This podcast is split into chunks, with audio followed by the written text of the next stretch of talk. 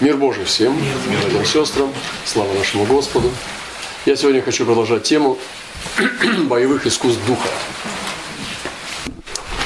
И у нас был первый том, мы проходили определенные упражнения, может быть около больше 30, и сейчас э, мы работаем над вторым этим томом, э, где будет тоже э, целый набор. Но что характеризует воина, который обладает боевыми искусствами? Это то, что он владеет этими всеми приемами и не забывает их. И то, что э, делает его мастером, это то, что он владеет комплексом этих упражнений. Я уже говорил о том, что э, теоретик отличается от мастера тем, что он имеет книжку, любит ее листать, любит смотреть. Я видел таких специалистов по Брюсли. Они любят эти боевички, но ногу выше колена не могут поднять, выше пупа. Такие боровички, теоретики, которые знают про него все, смотрят про него серии, знают наизусть все фильмы, но сами не могут преодолеть соперника. Вот мы против такого христианства. Я лучше отработаю три приема, доведу это до совершенства, чем буду знать о 30 в голове. Поэтому мы рекомендуем убедительно освоить боевые искусства духа. Поэтому осваивайте их. Мы делаем это в своем служении так, что раз в неделю мы даем исследования для нового приема. Мы собираемся вместе, его изучаем, говорим о том, как мы практикуем его, разно, с разных ракурсов рассматриваем этот прием боевого искусства. Ну, например, э, ночное прерывание сна – вот, рассматриваем с разных ракурсов, и потом берем задание и его исполняем. И приступаем потом к следующему. Таким образом он живет, становится частью нашего мировоззрения, ДНК. Например, мы увидели, что ночное прерывание сна для молитвы и поиска Господа – это не, не ранняя утренняя молитва. Потому что некоторые э, студенты там, или рабочие, они просто стали раньше вставать, молиться, и потом ну, решили, что это есть прерывание сна. Это не прерывание сна. Это ранняя утренняя молитва. Прерывание сна – это то, что делал Даниил, когда ему нужно было откровение. Прерывание сна – это то, что делал Павел, когда Дух их остановил эти Васию. Это когда они ночью получали ночные видения. Это когда они получали информацию с небес перед, ну, на грани смерти, когда Даниил был. Потому что если бы он не получил эту информацию, тогда бы он, его бы казнили вместе со всеми. И ночные прерывания сна для получения откровения, они необходимы нам для того, чтобы усилить поток откровений. Особенно, когда нет откровений в церкви. Особенно, когда сны были крайне редкими, видения, пророчества, их нет, и люди спят, дрыхнут, и в ус себе не дуют, и питаются чужими откровениями. Таким ребятам крайне рекомендую начать прерывать сон. Начать прерывать сон, чтобы искать Господа и получать ночные видения. Чтобы церковь ваша обогатилась дождем. Чтобы она была орошена росой свыше.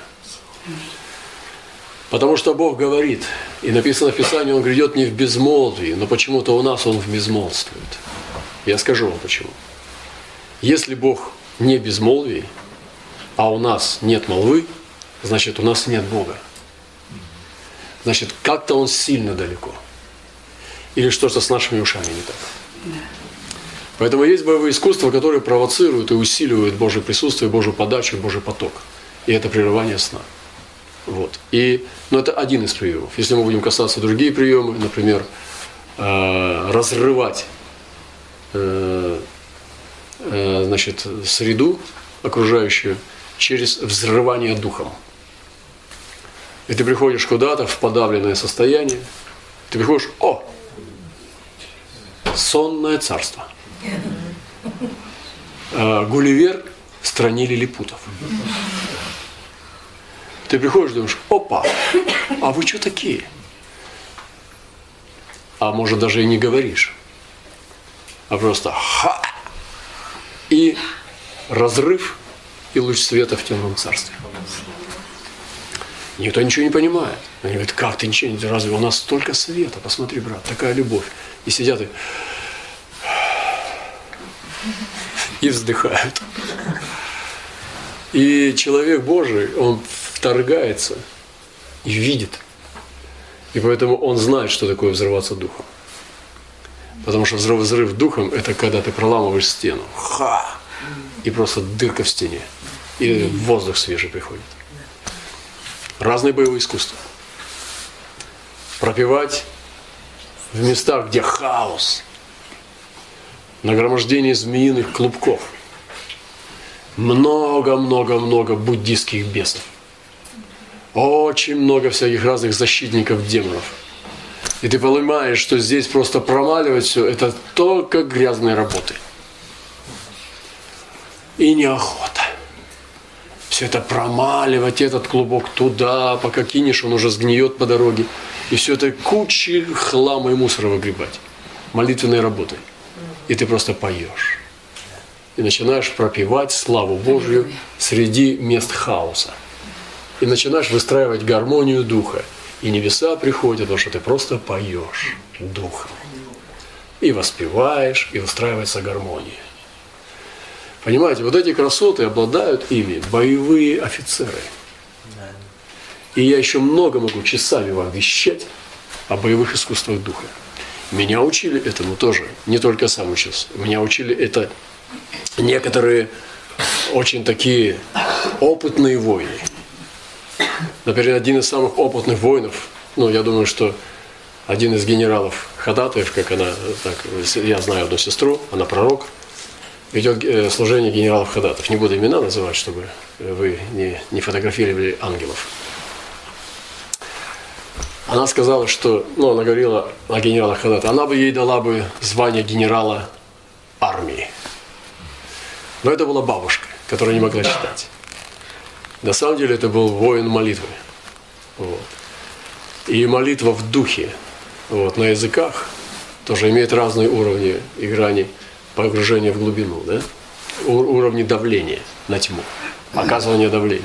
Я помню, как это рассказывал, как она дежурила однажды, э, сторожила э, какой-то объект, была сторожем ночью, и вдруг видит, летит к ней в ступе демон, прям как бабайга русская. Ну, на, на метле в ступе и, под, и влетит с огромной скоростью издалека, с небес, летит и вдруг кричит голосом, не могу, в ней дух Даниила. И в сторону. И она говорит, о, как было хорошо, я дух Даниила. И она чувствовала, что с ней дух Даниила, потому что в ней был мощный дух Даниила.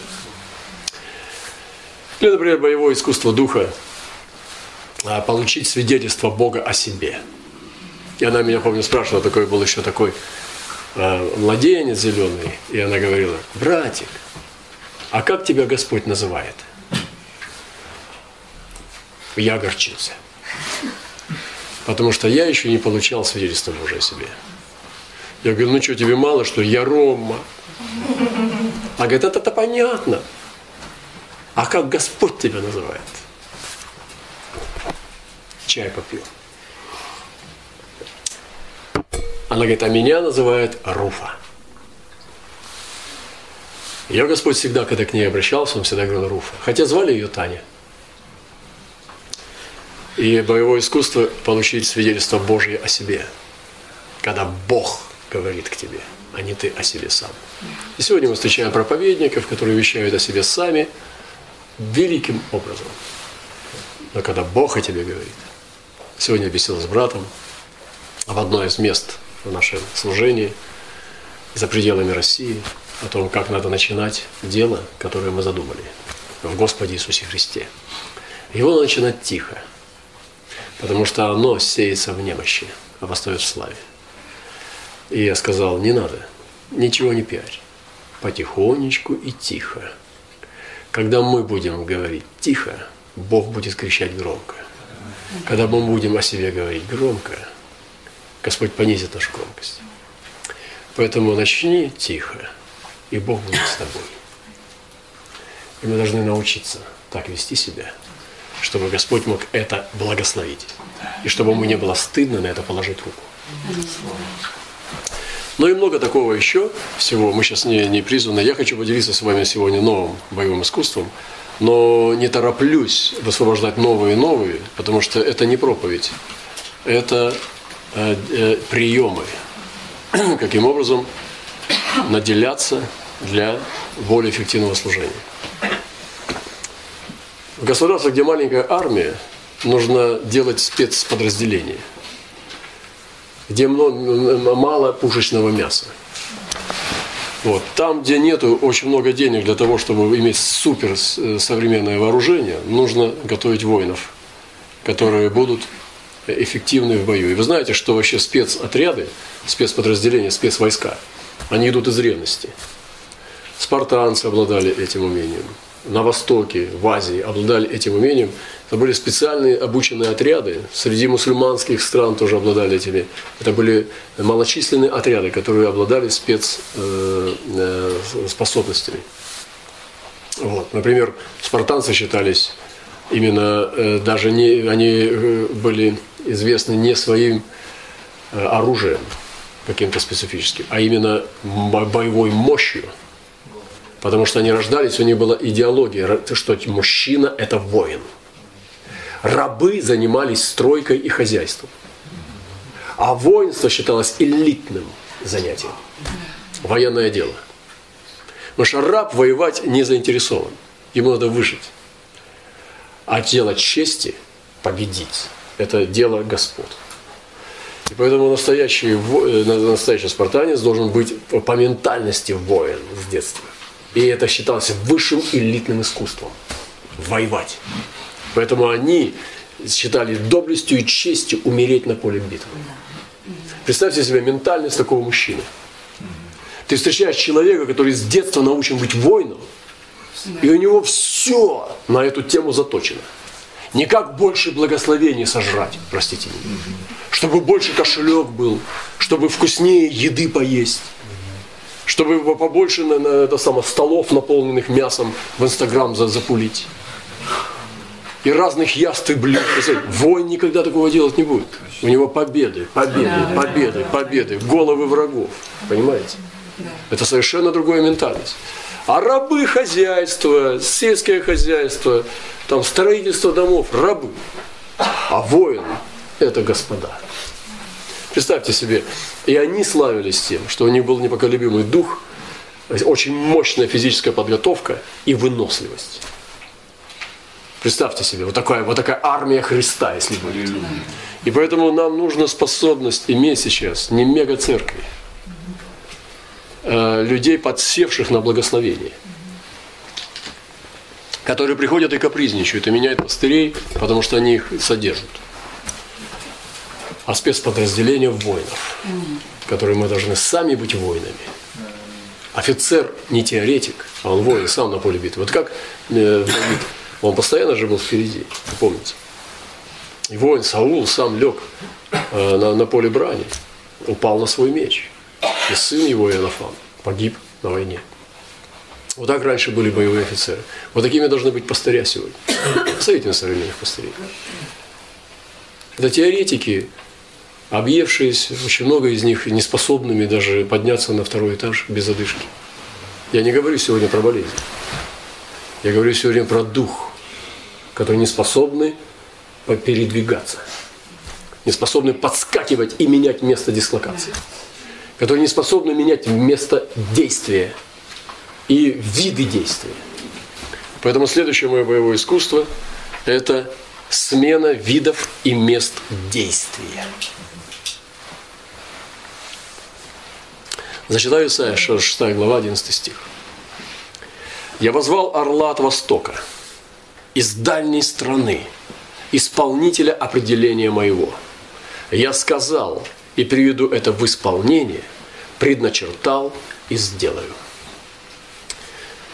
Почему Господу нужно было взять орла из Востока, из дальней страны?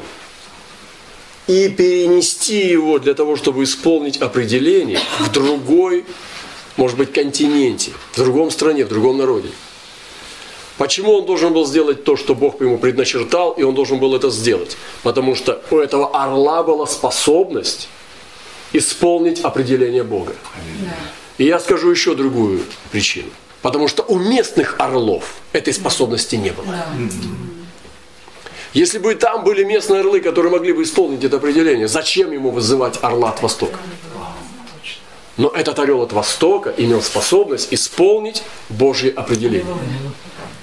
И сегодня Господь ищет таких орлов, которые имеют способность наделять, которые имеют способность приносить Божье присутствие. Они имеют способность изменять ситуацию, куда они приходят, ломать неправильный порядок и приносить правильный порядок.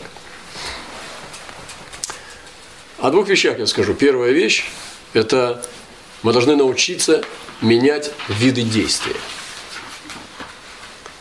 Вы знаете, спец агент или же мощный воин со спецподразделения высокого класса, в него вкладывают миллионы. Они говорят, вот этот человек стоит 15 миллионов долларов. Потому что мы в него вложили все. Мы его тренировали на экваторе, тренировали на крайнем севере, на юге. Мы тренировали его в диких джунглях. Он умеет двигаться под водой. Он задерживает дыхание настолько-то столько. Он может переносить удары. Он может и то, и то, и третье. То есть они вложили в него инструктора, десятками и сотнями работали над этим человеком. Это сверхчеловек. Потому что в него были вложения. И он может менять виды деятельности. Если ему надо ускориться в беге, он может бежать марафон. Если ему надо прыгнуть на самый современный автомобиль, он уйдет. Если он угоняет самолет, он угоняет самолет. Но он может менять виды деятельности. Это не пастор в маленьком городе, которого забери оттуда. И он осядет, потому что нету лесов. Потому что там у него лидерская группа, которая его лелеет, ухаживает за ним. И он там как вот, просто такой царек, который вот главный в своем. Помести его в другое место, он блеклый, никчемный и не способный ни к чему. Но Божий человек в любом континенте, в любом виде деятельности, как написано в Писании, да будет Божий человек совершен, ко всякому доброму делу приготовлен. Вот таких воинов сегодня ищет Господь. Всякое виде. Проповедовать, проповедовать. Благовествовать, благовествовать. Исцелять больных, изгонять бесов, воскрешать мертвых, пасти народы. Все, что скажете, Аминь. все, что необходимо, Он делает. Аминь. Ты можешь говорить, о, у меня узкая специализация. Ну хорошо, тогда тебе надо другую школу найти. И сегодня Господь, э, это апостольская мантия. Вы знаете, что апостол, ну, по такой примитивной технологии, касается всех пальцев. И самый главный палец – это большой. Я слышал, у одного человека не было большого пальца на ноге. Вся походка его изменилась. Казалось бы, такая мелочь. Большой палец на ноге. Девять-то пальцев в ботинке. Но все. Он не может бегать, он не может ничего. Он идет и тяжело хромает, потому что нет одного пальца. И апостольский палец – это очень важный палец, он может делать все. Павел писал о себе, я проповедник Евангелия, учитель язычников, благовестник. Он был пророком, он был апостолом, он касался учитель. Вот, потому что это апостольская мантия, когда мы способны делать многие вещи, гораздо большие, чем среднестатистический христианин. Аллилуйя. Что здесь важно знать? Но даже говорят, что лучший отдых – это перемена видов деятельности. Ты тяжело работал, было тяжело, неусидчивость, там все, за компьютером сидел, или, может быть, в офисе, или какая-то умственная нагрузка. Ты меняешь виды деятельности не то, что ты идешь спать, и потом становишься, просыпаешься разбитый и не отдохнувший. А ты меняешь вид деятельности. Даже пошел спортом заниматься после кабинета. Казалось бы, еще больше калорий отдаешь, но ты отдохнул.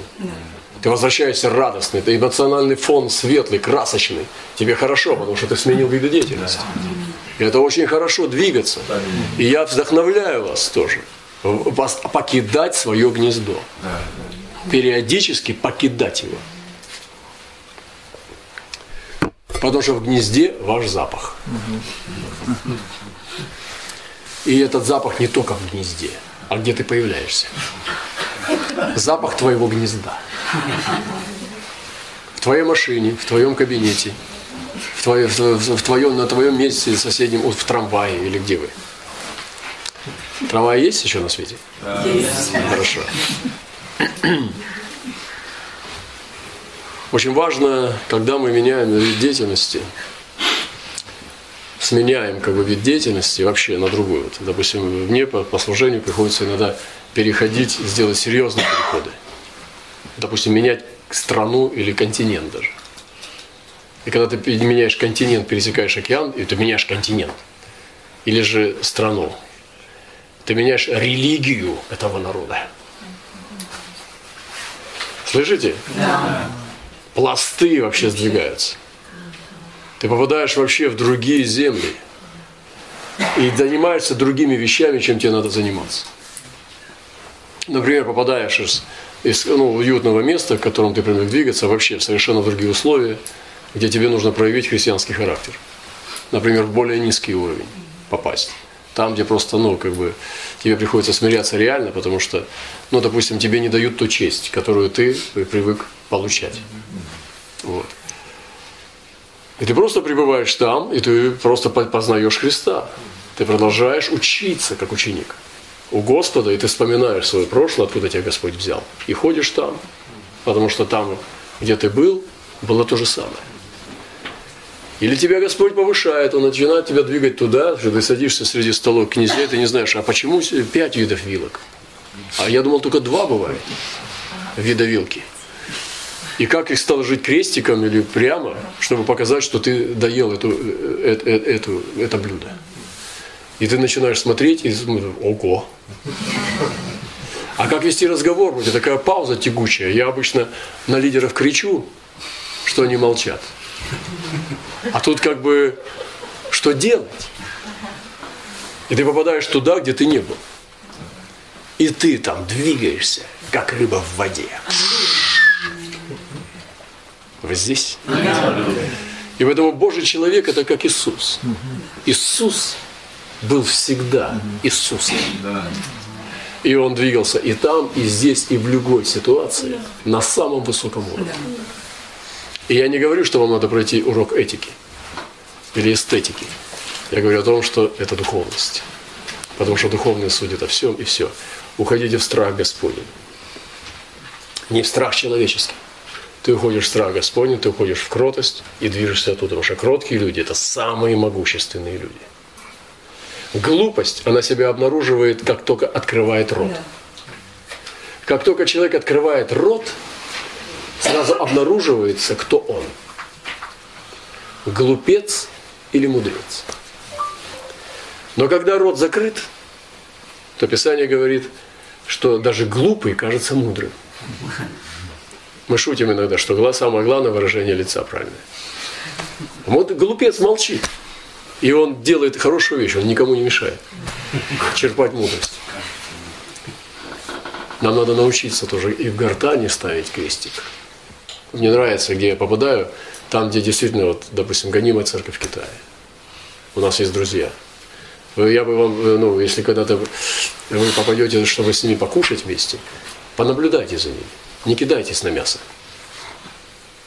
Понаблюдайте за ними, как они служат. Он есть не будет, пока тебя не накормит. А иногда мне было стыдно за наших братьев. Мы садимся гостей кормить. И братья обжираются так, что гостям не хватает. Хочется ложкой как дать по лбу и сказать, тормози, дурачок, ты же дома. Вы здесь? Да. Ты понимаешь, что тебе надо других накормить. Ты же пригласил, зачем? А у него, потому что все всегда на халяву, и он поэтому свой рот набивает без спасу. Спасу нет. Видите, о чем мы говорим? Куда мы заходим? Мы заходим в боевое искусство, ребята. Мы заходим так, чтобы нам князьями быть, а не холопами. Не шалопаями, а князьями Божьими. Потому что вас раз пригласили и больше не пригласят. Если ты вот так вот проколешься. Ты скажешь, брат Роман, ну ты-то добрый. Я добрый, но не глупый. И поэтому, дорогие братья и сестры, ну, здесь мы немножко шутим и радуемся, вот, потому что мы дома. Это хорошая пища. Это хорошая пища. Менять виды деятельности. Уметь перестраиваться на другие категории труда. Очень важно слушать в это время и созерцать. Очень важно учиться. Надо перейти сразу в дух ученика. Если я буду с вами э, искренен и честен, я хочу сказать, что когда я куда-то еду в новое место совершенно, на какую-то новую конференцию, новых служений совершенно, абсолютно, туда, куда я никогда и не приезжал и не знаю ничего об этом, когда я чувствую, что судьба влечет, и это вообще новое для меня, ни в книжках не читал, никогда этого не проходил, то я сразу ухожу в измерение ученика. И когда ты учишься, как младенец, я всегда прошу братьев, не говорите, что я пастор. Не говорите, что я там старший пастор или кто-то еще. Не говорите, зачем? Если меня не узнают по категории, то тогда я горе такой. Мне не говорите, что я пастор, я брат. Поэтому я всегда называюсь братом. Меня в церкви в моей никто пастором не называет. Потому что пастор я плохой, а брат хороший. Поэтому мне нормально, что я брат. И сразу даже вот те, кто просекает, они даже один раз им скажешь, даже там иностранные гости, друзья, братья, они пишут, брат Роман, брат Роман. Я думаю, видите, как узнают хорошо. И это хорошо, мне комфортно в этом. Я научился у некоторых людей таким вещам. Это не я придумал. Я принял эту мантию. Сохранять себя в спасении. Некоторые же братья сразу пастор. А почему меня пастором представляют? Потому что для него это важно, он свою ментальность выплескивает. Это вот пастор. Я говорю, ты что плетешь? Тебе зачем это? Тебе что, полегчало? Ну зачем? Давай мы послушаем, что Дух Святой сделает. Давай посмотрим, как Бог проявится. Там и посмотрим, кто тут пастор, а кто не пастор. Понимаете? Это красота. Правда же? Когда ты просто в дичь пам, попадаешь, и там ха, там, зачем тебе обязательно камуфляжный костюм? Иди молоти под старичка, под хромого. И разберемся с этой бандой, которая набросится на нас. Вы понимаете, нет? Да. Иисус царь. И вот ты как ученик уходишь в ученичество. И ходишь как ученик. И учишься. Я вот, я помню, я это шучу, я приехал в Камбоджу с Нелли. Мы пришли, помнишь, вентилятор не работал. Она говорит, надо вентилятор, надо другой купить, надо быстрее бежать, чтобы вентилятор поменять. Я думаю, я иду за ней с пакетами. Думаю, какое счастье, что мне здесь делать, только пакеты носить, только бы ничего не испортить, только бы ничего не испортить. Она там была, вела апостольское служение, а я за ней ходил пакеты носить. Потому что мне было классно. Я понимал, что я ничего здесь лучше не сделаю. Я должен носить пакеты, ничего не испортить. Я только задавал вопросы иногда, чтобы мне учиться. И просто бегал с пакетиками. И когда ты в дух ученика уходишь, ты в безопасности. Ты можешь менять любое место дислокации. Когда ты ученик, ты учишься. Понимаете? И представь себе, ты говоришь, я учитель. И приходишь, а ты ничего не знаешь там. Ну, как дурачок. И что ты за учитель? А когда ты ученик, ты всегда, как двоечник, научите меня. Я ничего не знаю. И ты в безопасности. И вот когда мы меняем место дислокации, меняем виды деятельности, надо войти в дух, в измерение ученика сразу.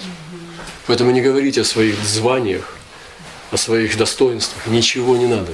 Посмотрим. Время покажет. Но есть два типа подготовки и получения информации. Некоторые люди, которые несут пророческое служение, они готовятся к поездке. Например, я знаю таких людей. Ты приезжаешь с этим человеком, он знает об этом все. он здесь не был, он изучил историю, он изучил проломные места, он изучил все-все-все. Он изучил это в Википедии, в библиотеке, все изучил в интернете. Очень классно. Мне нравится с такими людьми быть. Обычно я разочаровываюсь, когда братья уже живут какое-то время на каком-то месте, ничего не знают. Сколько здесь жителей в этом городе? Какой процент христиан, какой буддистов, какой еще других религий? Не знают, сколько в регионе, не знают, сколько у них людей в стране вообще. Сколько народов и так далее. Это очень плохо. Если я приеду в ваш город и посещу вашу страну, вы должны рассказать мне, как Википедия. Мы просто будем ехать своей машиной, и вы должны часами вещать, потому что вы изучили все это. Если вы ничего не изучаете, вы не любите народ. Вы не специалист. Как я могу... Ты, а да, там враг, вот там. А сколько врага? Да, там куча. А сколько там вообще ну, тяжелой артиллерии? Много. Больше, чем пеший. Чем пеший. И вот так. Это вот такие разговоры. Он не знает, сколько у него людей в городе. Не знает, сколько людей в стране. Какой процент христиан, буддистов или шаманистов и так далее. Ничего. И он не интересуется этим. Я знаю, что это не офицер, это рядовой. Это солдат. Он, его поставили неправильно. Потому что он, во-первых, может быть, и не, не то, что не научен, а бездельничает. Он интеллектуальный бездельник. А во-вторых, просто безнадежный.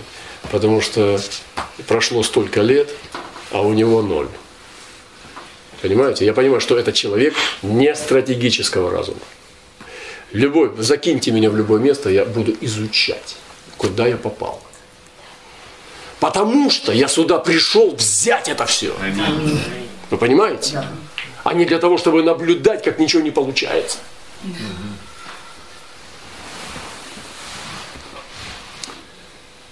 Поэтому исследуйте. И это тип, э, который открывает базу для пророческого служения. Когда у вас есть информация, какие титаны здесь были – Какие здесь глубинные разломы в истории. В чем самая главная горечь обиды народа. На основании каких событий и так далее. Что с криминалом, что с теневым э, бизнесом, что с теневым э, провождением времени ночами. Что здесь Где сатана? Покажите мне длину дракона. Сколько ваш дракон? Метр. Сколько у него голов? И так далее. Мне будет понятно, что мне делать здесь. Какой меч выбирать из своего арсенала в доспехах Бога. Поэтому очень важное исследование. И для того, чтобы менять места и виды деятельности, нам нужно быть исследователями. У нас должен быть исследовательский разум.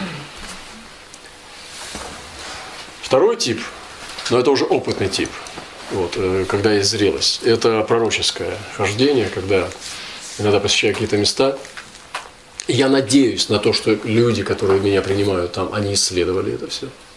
Я задаю им пророческие вопросы, которые меня интересуют. И я ожидаю, что они мне ответят на них. Вот. Я могу не знать каких-то деталей, очень детальных историй, потому что я гость. Я прихожу сделать свою работу в своем, в своем даре и уйти. И я задаю им вопросы, но я разочарован, когда мне приходится изучать вместе с ними. И мы едем в машине, и вместе с ними проходим первый класс, вторую четверть. Он ничего не знает про это, ничего не читал, не хотел читать. Информация вся есть, а он ничего не знает. Это лентяй. Интеллектуальный лентяй. Вот. И ничего не знает. Рассказывать ему нечего, потому что ему неинтересно. Я понимаю, что я попал на нулевой цикл. Он ничего здесь в духе не сделал. Вот. Но о втором типе э, этого пророческого служения все же, я хочу сказать, допустим, в котором я порой двигаюсь тоже, это то, что ты получаешь информацию из Духа. И потом, когда ты получаешь информацию из Духа, ты видишь знамения и чудеса неба и земли, которые сопровождают и синхронизируются. И они идут наложение и полная синхронизация. Коды распаковываются, срабатывают, и идет синхронизация, загрузка и отождествление. В двух мирах, физическом и в духовном. Вот, вот это я наблюдаю, особенно в последнем сезоне, когда посещаю какие-то места, туда, куда Господь меня посылает. И ты даже не можешь это спланировать никак. Ты даже удивлен, что ты посетил сюда именно на 70-летие там, или на 100-летие, что сегодня 100 лет этой стране, или сегодня 70 лет освобождению, там, и что сегодня там, или там смерть Амира Тимура прямо на гробнице. И ты, ты просто диву даешься, и ты уже радуешься, потому что ты понимаешь, что идет синхронизация. А билеты это покупали, ну, секретарь покупал билеты на самолет. То есть он-то это самое, все это не изучал, там, он не, не, не, не, не мутил, там, чтобы тебе там под, подсунуть именно такое, а потом это чудо там тебе как капканчик подложить. Все происходит, Господь живой. И это то, что э, происходит, когда мы движемся вот в этом пророческом. И я говорю, что два типа есть подготовительной этой базы. Это изучение исследования – И у нас должна быть она всегда вместе идти. Исследование и пророческие знамения, которые идут по водительству Духом Святым. Мы говорим о перемене э, видов деятельности в Духе Святом. деятельности. Наблюдение получение знамений очень важно. И это должно быть корпоративное участие. А коллективное участие. То есть ты не один идешь пророк, а Мос пришел с посохом, стучит на площади и высекает фонтан. Нет, в теле Христа сегодня не так. Идет корпоративное участие. Есть ходатай, есть соучастники, которые следят с тобой, идут вместе, которые тебя промаливают и держат мантию над тобой, которые с тобой участвуют и также изучают ситуацию, которые тебе телеграфируют, что там эти... Я часто получаю вот эти информацию о знамениях не сам, а мне дают люди. Что, брат Роман, вот, смотри, золотые ворота Ташкента. Кто-то прислал. О, ух ты, мы же говорили об этом вчера.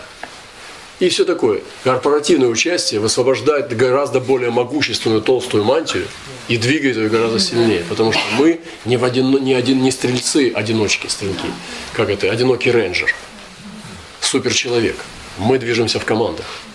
Поэтому просто информируйте, чтобы за вами шла молитвенное покрытие, и чтобы мы шли вместе. И когда мы научимся так, общая награда, общая добыча. Всех нас это радует. Вы взяли? Да. И, конечно же, ну, мы говорили о молитвенной поддержке, которая необходима в этих условиях. Это отдельная тема, я не буду сейчас о ней долго говорить, но я когда выезжаю, у меня всегда есть молитвенный щит. Я не разглашаю всем, ну, по двум причинам. Первая причина, мы живем в неспокойное время, и поэтому раньше времени говорить о моих планах я не буду. Если я еду на место, где гонение или где трудности с притеснениями Христа, христиан, то тем более в социальных сетях есть целые службы, которые отслеживают твои социальные сети, где ты будешь, и там уже готовят ловушки. Это тоже надо понимать. Особенно это касается и Ближнего Востока. И особенно сейчас. Это кто, кто в теме, тот знает, о чем я говорю. И второе, ты не открываешь дела э, дьяволу. Ты не открываешь планы дьявола. Иисус говорил, запрещал говорить о нем. И когда они шли, разглашали, можно так, вот молодцы, не удержались. Слава Господу, даже у Иисуса все равно все рассказывали. Это было плохо, потому что Иисус останавливался и менял план. Ему приходилось менять свое планирование. Потому что дьявол приготовлял ловушки. Поэтому нам не надо часто кричать о чем-то, о каких-то проектах, особенно если они являются э, связанные с секретностью и с духовной войной высокого уровня. Вот, нам нужно иметь понимание, чтобы ходатаи были мудрые люди, которые молятся, уже подготовительное есть ходатайство, есть сопровождающее ходатайство, есть завершающее ходатайство. Что ты, когда братья говорят, все, слава Богу, мы все закрыли. Я говорю, нет, ребят, нам еще надо, чтобы самолет приземлился в аэропорту, чтобы нас довезли безопасно домой, чтобы ты зашел, захлопнул за собой дверь, преклонил колени и потом сказал, все, Господи, я вернулся. Вот пока вот это не произошло, не болтай. Даже фотографии иногда я шлю редко со своих поездок. Особенно в сети. Допустим, некоторые говорят, сейчас даже обучают, как тебе защититься от грабителей твоего дома. Что если ты уезжаешь и посылаешь со своего курорта фотографии в Facebook выкладываешь, грабители видят, что ты там. Потому что сегодняшний пост. Вот. Поэтому я рекомендую моим братьям в команде со мной особенно подвигаться. Не присылать фотографии чтобы молились до конца, чтобы люди держались в напряжении ходатай. Когда вернемся, заколопнем за собой дверь своей квартиры и скажем, Господи, я пришел обратно, благодарю, что Ты благословил мой вход и выход. Теперь я здесь. Потом расскажи. Дай фотографию, покажи. Ты можешь писать близким, кто волнуется, там что-то, но сильно не делай этого. Вот. Потому что это боевое искусство, братья. Но какой разведчик вот так болтает, скажите мне? Какой реальный спецназовец будет вот так болтать, потому что он хочет впечатлить своих девочек? Надо быть воинами. А воин не идет на поводу чужих эмоций. Он не хвостун. Воин не хвастается. Воин приносит победой. Он приносит результат. Поэтому пусть Господь благословит нас. Поэтому молитвенная поддержка должна быть мудро тоже уставлена. Не всем. Братья и сестры, молитесь. Я еду на великие свершения. В, моей, в нашей церкви никто не знает, что я даже уехал. То есть знают только несколько человек. Я, меня нет. И то ему говорю, когда помолиться за меня публично. Когда я уже дело сделал, они там, Господь, благодарим, что он там, там, все. Я ему даю разрешение. И я исчезаю, а потом появляюсь. Я понимаю, сколько это вызовет гнева у харизматов. Но харизматы – это харизматы, а мы – это мы. Я понимаю, как они сейчас со своими фейсбуками и инстаграмами повянут. Меня это не интересует. Я должен привести голову Голиафа за уши. Вот моя цель. Если я без головы приехал, у меня не было поездки. Я должен привести его за уши и бросить эту голову к вашим ногам. Вот это моя цель. Если это произошло, Инстаграм, не Инстаграм, Фейсбук, не Фейсбук, это не важно.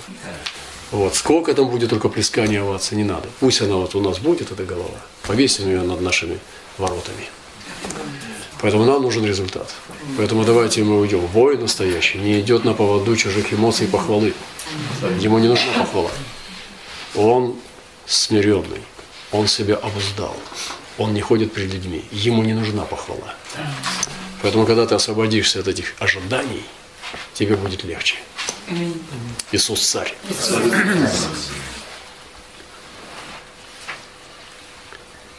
Потому что иногда приходишь куда-то, это